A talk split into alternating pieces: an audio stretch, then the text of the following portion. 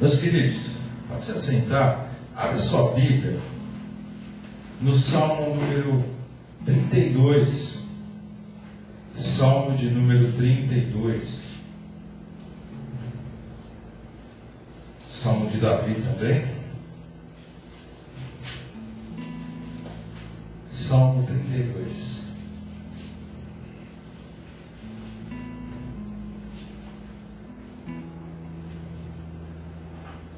Glória seja dada ao nome do Senhor. Diz assim: Bem-aventurado aquele cuja transgressão é perdoada e cujo pecado é coberto. Bem-aventurado o homem a quem o Senhor não imputa maldade, em cujo espírito não há engano. Quando eu guardei silêncio, envelheceram os meus ossos pelo meu bramido em todo dia porque de dia e de noite a tua mão pesava sobre mim, o meu humor se tornou em sequidão de estio. Confessei-te o meu pecado e a minha maldade não encobri. Dizia eu: Confessarei ao Senhor as minhas transgressões, e tu perdoaste a maldade do meu pecado. Por isso, todo aquele que é santo orará a ti a tempo de poder achar, de poder achar até no transbordar de muitas águas. Estas não me chegarão. Tu és o lugar em que me escondo. Tu me preservas da angústia. Tu me cingiste alegre, alegres de cânticos de livramento. Instruir-te-ei, ensinar-te-ei o caminho que deves seguir. Guiar-te-eis com os meus olhos não sabeis como o cavalo, nem como a mula, que não tem entendimento, cuja boca precisa de cabresto e freio para não para que não se cheguem a ti. Os ímpios têm muitas dores, mas aquele que confia no Senhor, a misericórdia cercará. Alegrai-vos no Senhor, regozijai-vos, vós os justos, e cantai alegremente todos vós que sois retos de coração. Amém? Meus queridos, Salmo 32, composto pelo salmista Davi. O cabeçalho nos indica isso, a tradição nos informa isso. É conhecido como um salmo de penitência, um salmo de gratidão ou de ação de graças. É um salmo didático também, porque tem muita coisa para a gente aprender aqui. Ontem a gente estava conversando e eu disse que normalmente o livro de Salmos, aquelas pessoas que escreveram, os poetas que escreveram essas melodias que são os salmos são melodias cantadas pelos judeus, como nós cantamos os hinos, como, como cantamos até agora, que é o inário do povo de Israel. Ele coloca toda a emoção e normalmente o, o autor ele coloca aquilo que ele está sentindo na melodia. Se ele está triste, ele expõe que ele está triste. Se ele está alegre, ele põe que está alegre. Se ele está passando luta, ele põe que está passando luta. Se ele passou uma luta tremenda, se ele ficou nervoso, alguma coisa, ele retrata tudo aquilo ali em forma de poesia. O salmista ele fez isso aqui. Como a grande maioria das pessoas conhece a história de Davi, Davi ele roubou a esposa do, do, do soldado mais fiel, o amigo mais fiel dele naquela época e o matou. Só que nós vemos aqui uma situação que é um, um salmo aonde o pecador ele se arrepende. É o salmo que diz aquele pecador que, que confessa os seus pecados e se arrepende. É aquele pecador que se converte. É o pecador que muda a direção.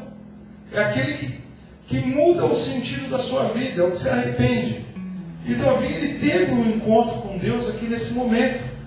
E é interessante que a palavra de Deus ela nos mostra que ela é feita para nos corrigir, ela é feita para nos consolar, é feita também para nos exortar. Mas, pastor, exortar não é a mesma coisa que corrigir, não. Exortar é pegar aquele que está caído e levantar, corrigindo ele, falando: Nossa, está caído por causa disso traz coloca para cima.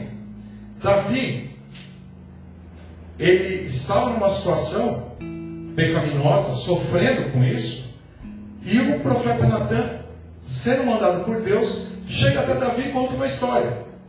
Olha, Davi, existia um homem que ele só tinha um cordeirinho lá, uma, uma cabritinha lá, que, que ele, ela só, uma ovelhinha, que ela só dava o leite para a família, cuidava, dava lã para eles fazer coberta, essas coisas assim. Só que tinha um rico que ele tinha muitas, mas ele recebeu uma visita. E, e esse rico foi e pegou essa única ovelha da, desse homem e banqueteou os seus convidados com essa única ovelha. Davi ficou revoltado, levantou do seu trono e disse: Esse homem é digno de morte, traga-o aqui. O profeta Natan fala para ele: Mas esse homem é você.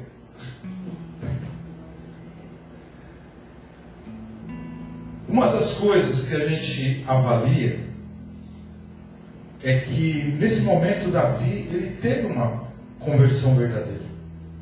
Deus o perdoou. Deus cuidou de Davi, mas o efeito do seu pecado ele teve que sofrer. Nós vemos aqui que no Salmo 51, Davi ele relata essa situação, que ele sente essa dor do pecado, que ele precisa se livrar disso.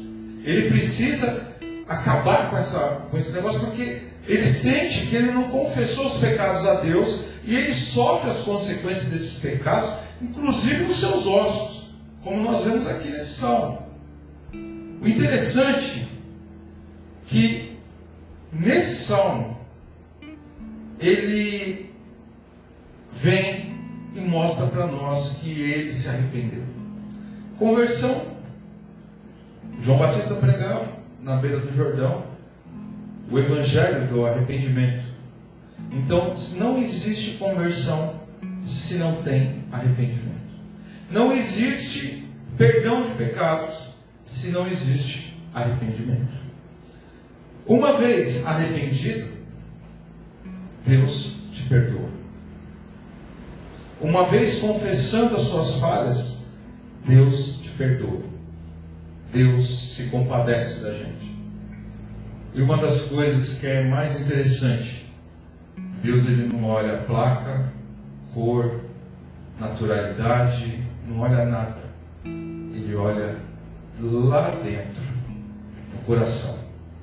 Para alguns, tem um pastor que eu conheço, o pastor Juvenal, ele fala, não, mas vai lá dentro do osso, chacoalha o tutano do, do abençoado quando Deus trabalha na vida dele.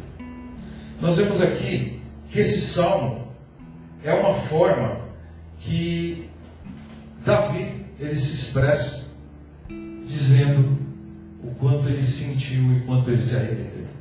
Nós vemos também que o apóstolo Paulo, em Romanos 4, versos 6 a 8, ele faz uma citação desse texto de Davi.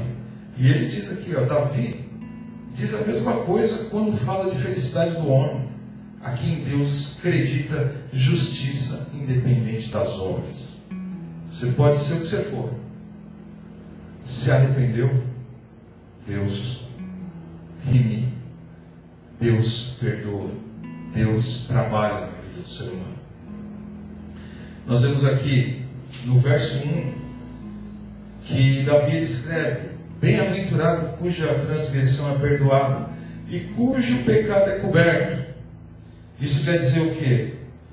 Que isso não é para qualquer um, é para aquele que está debaixo do abrigo do Altíssimo, é aquele que sente a presença de Deus, é aquele pelo qual se colocou na presença de Deus, se despiu do seu velho homem, colocou a, em ação a sua presença diante de Deus, se humilhando e dizendo para Deus assim: Senhor, eu não sou digno de desatar as tuas sandálias. Senhor, eu não sou digno de estar na tua presença. Senhor, nós não somos dignos de estar na tua casa, mas Deus, pela graça dele, nos permite que nós nos reunimos aqui e podemos ser chamados de bem-aventurados, aquele que é feliz, que é muito mais feliz do que aquele que é mais feliz, porque a alegria vem diretamente de Deus. Nós vemos aqui que, que essa condição de Davi, aqui que ele diz que o bem-aventurado é aquele que, cuja transgressão é perdoada, é aquele que vai atrás daquele que perdoa, que é somente. Hoje nós cremos que Cristo, através da sua obra redentora na cruz, ele nos leva diretamente para o Pai, que perdoa os nossos pecados. Nós vemos aqui em Efésios capítulo 2, verso 8, que isso não é privilégio nosso. Diz assim: Porque pela graça sois salvos por meio da fé, e isso não vem de vós, é dom de Deus, não vem das obras, para que ninguém se glorie. Então quer dizer, se você acha que você tem direito de, de exigir alguma coisa de Deus, em primeiro lugar, Deus está dando uma chance para nós pela sua infinita misericórdia. Não porque nós merecemos, porque ninguém aqui merece, mas por amor a Cristo, pela obra que Cristo fez pela igreja, por nós que estamos aqui, Deus nos olha e nos coloca a sua graça. Transforma um picareta, um ladrão, um safado sem vergonha, num pai de família abençoado diretamente por Deus. Transforma uma pessoa nessa condição num servo do Senhor. Coloca uma pessoa nessas condições diante de reis para pregar o Evangelho. Nós vemos que nós temos que buscar o canal que é feito isso, que é o próprio Deus, que nós nos colocamos diante dele e clamamos a Cristo para que tenha misericórdia da nossa vida. No verso 2 ele continua dizendo aqui que bem-aventurado o homem a quem o Senhor não imputa maldade, em cujo espírito não há engano. Isso quer dizer o quê? É aquele que experimentou dessa graça de Deus, que embora continue sendo um pecador, mas agora é um pecador remido, que o Senhor imputou a sua justiça, colocou a sua graça, redimiu a gente perante Deus. Nós somos aceitos na, na família de Cristo, na família de Deus, somos chamados de filhos de Deus a partir de agora, e nada, essas maldades que nós praticamos no nosso passado, elas são apagadas na nossa história. Diante de Deus. Mas se nós temos alguma coisa a pagar aqui nessa terra, nós temos que pagar.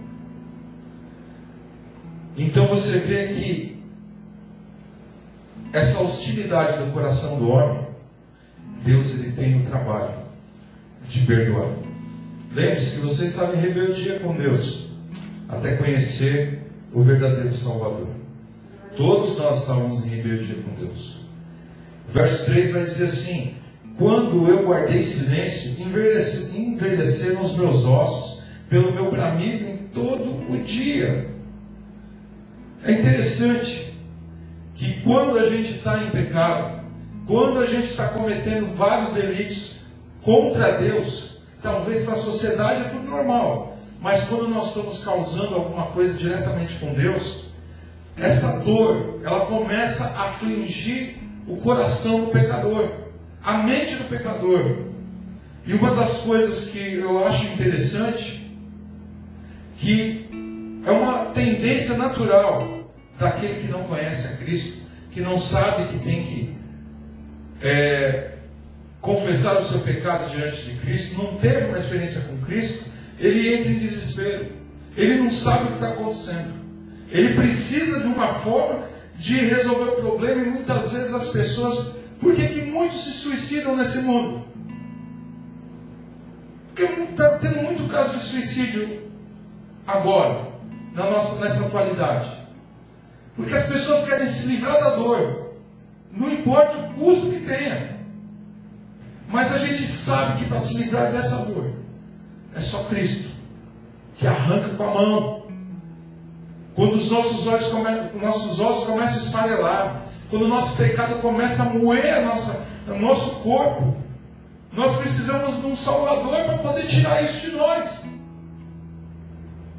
No próprio Salmo 51, Davi, ele entra em desespero. E ele grita ao Senhor dizendo assim: Não me lances fora da tua presença não retires de mim o teu Espírito Santo. Salmo 51, verso 11. Nós vemos que ele está numa, numa, numa, num momento de sequidão tão grande que ele sente que até Deus está longe dele. E muitas vezes, irmãos, nós vemos que Deus está longe da gente, mas não porque Ele quer, mas é que nós nos distanciamos dele. E os nossos ossos começam a esfarelar. A nossa vida começa a ficar uma vida de desespero, um perigo, um abismo atrás do outro. E nós precisamos urgentemente que Cristo venha interceder pela nossa vida. E muitas vezes nós não temos força. Verso 4 ele vai dizer: Porque de dia e de noite tu pesavas a mão sobre mim, o meu humor se tornou em sequidão de estio, quer dizer, é aquele calor de seca, é aquele calor que nós estamos sentindo aqui na região, aquilo dentro dele assim, estava aquela sequidão. Nós vemos que Davi, ele, ele passa por uma situação que ele precisa voltar a sentir essa presença de Deus. No Salmo 38, verso 1 a 3, Davi diz o seguinte: O Senhor não me repreenda da tua ira, nem me castigues do teu furor, porque as tuas flechas cravaram em mim, e a tua mão sobre mim desceu. Não há coisa sã na minha carne, por causa da tua cólera, nem há paz em meus ossos, por causa do meu pecado. Você vê que o pecado é algo que ele aflige não somente, mas ele aflige o corpo todo. Dói da cabeça aos pés. É uma dor que nós não sabemos mensurar. Nós vemos aqui que Davi ele começa a retratar isso, e nós vemos que essa tristeza da alma, ela se concentra de uma forma tão grande, mas tão grande, mas tão grande, que ele não tem mais felicidade para nada ele não tem ânimo para fazer nada. E ele precisa de algo para mudar essa situação. No verso 5 ele começa a reação dele. Que ele diz assim: Confessei-te o meu pecado, e a minha maldade não encobri. Dizia eu: Confessarei ao Senhor as minhas transgressões, e tu perdoaste a maldade do meu pecado. Nós vemos lá em Salmo 38, verso 18, que ele diz assim, porque eu declarei a minha iniquidade, afligir-me-ei por causa do meu pecado. Então, quando você confessa o seu pecado,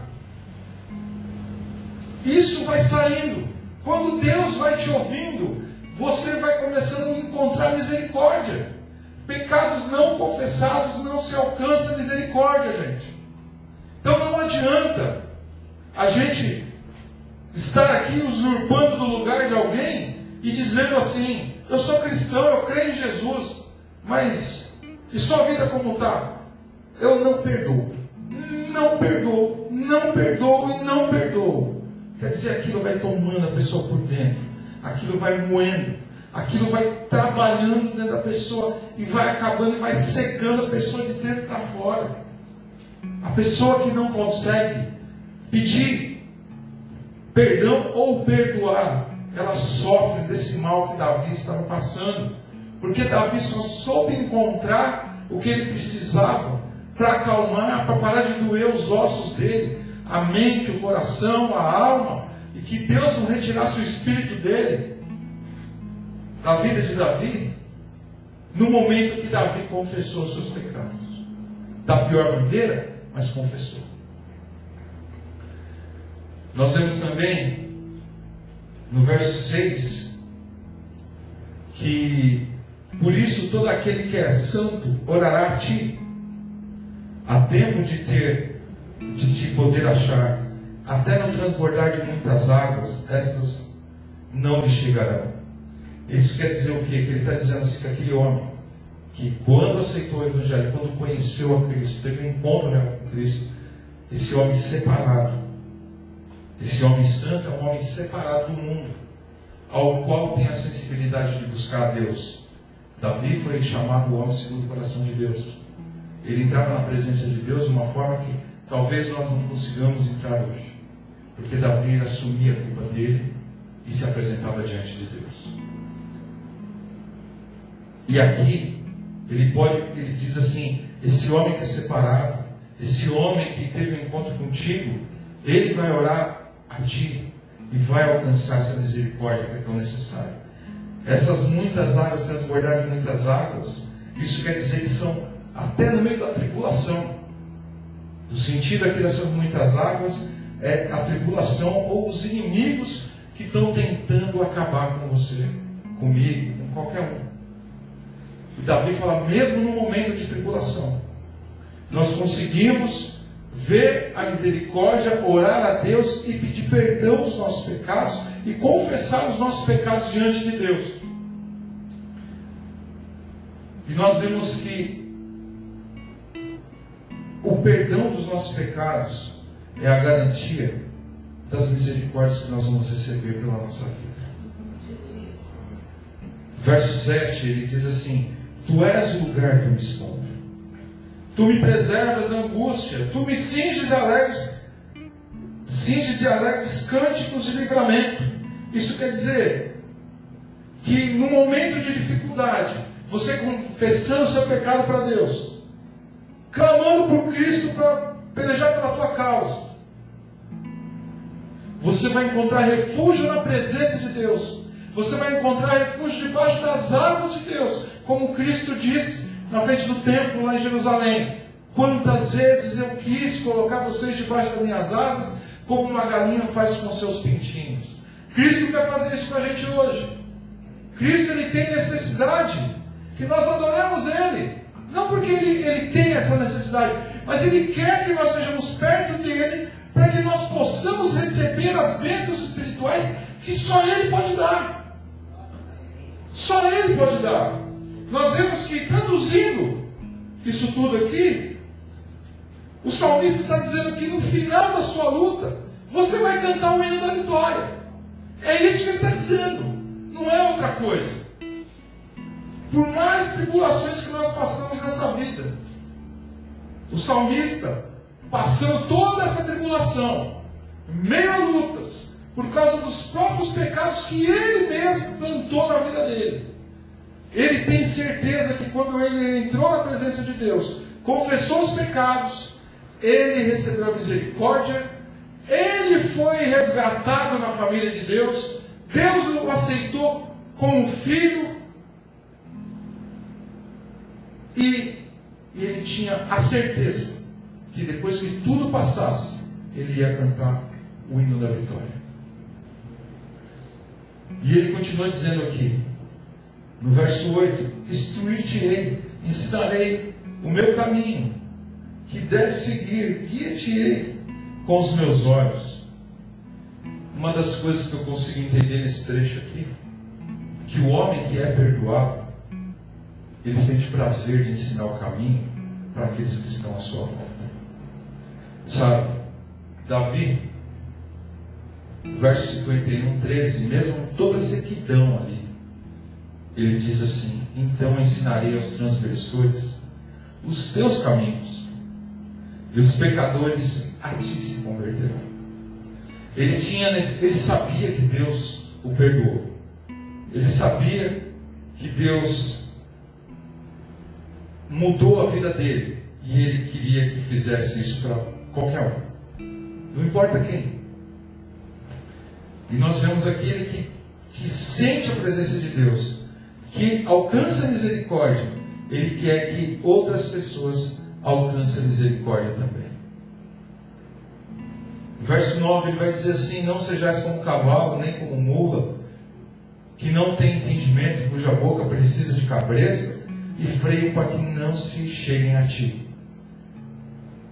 Aqueles que não aceitam o ensinamento de Deus são obrigados a passar por uma situação dessa de Deus colocar um capricho e trazer para o lado dele. Muitos não querem e não vão. Aqueles que, mesmo nessa dificuldade, aceitam, alcançam misericórdia. Verso 10 ele vai dizer: Os ímpios têm muitas dores, Mas aquele que confia no Senhor, a misericórdia secará. Isso quer dizer o seguinte: é como eu disse para vocês agora. Aquele que não conhece a Deus, aquele que precisa de um cuidado de Deus, que não sabe aonde buscar, essas dores, esse mover aqui dentro, aquela, aquela angústia, aquele, aquele buraco que a gente não sabe como tampar. Davi, ele diz que aquele que confia no Senhor alcança misericórdia e esse buraco ele é tapado. Davi tem confiança que aqueles que não conhecem a Deus, infelizmente, continuarão sofrendo e terão essas mesmas dores que ele tinha nos ossos, como os ossos estivessem secando, como se tivesse sido esmagado, a mão do Senhor sendo pesada sobre E ele finaliza dizendo, verso 11: Alegrai-vos no Senhor, regozijai-vos, vós os justos e cantai alegremente todos vós que são retos de coração. Nós vimos aqui em Efésios 2:8 que nós temos que nos alegrar que Deus nos deu a salvação de graça. A salvação veio de graça para nós. E quando ela vem de graça, Deus nos transforma de injusto para justo. Na verdade, justificado por Cristo justificado por Cristo. Então nós vemos que aqueles que buscam a Deus, aqueles que conhecem a Cristo, que, que têm motivos para se alegrar, é porque alcançaram misericórdia diante de Deus. São aqueles que, que por algum motivo, mesmo na sua dificuldade, mesmo nas suas transgressões, conseguiram achar misericórdia diante de Deus. Muita gente alcança misericórdia diante de Deus sem sofrer dano algum, dor algum. Mas aqui Davi está dizendo aqui, nós temos que nos alegrar. Nós temos que nos regozijar, colocar isso tudo para fora. Nós, porque nós somos justificados. Nós não merecíamos. Mas o Senhor Jesus fez isso por nós na cruz do Calvário. E para todo aquele que nele crê, nós já somos justificados diante do Pai. E nós temos que cantar alegremente. Todos vós que são retos de coração, você que teve uma mudança de vida, você que, que entendeu o chamado de Deus, você que teve uma mente regenerada, que Cristo transformou a sua vida, que Ele te trouxe dos mortos, porque nós estávamos mortos em delitos e pecados. Nós sentimos a necessidade de louvar, regozijar, sentir essa, esse desejo de contribuir no culto com a justificação que nós recebemos, nos tornamos santos diante de Deus.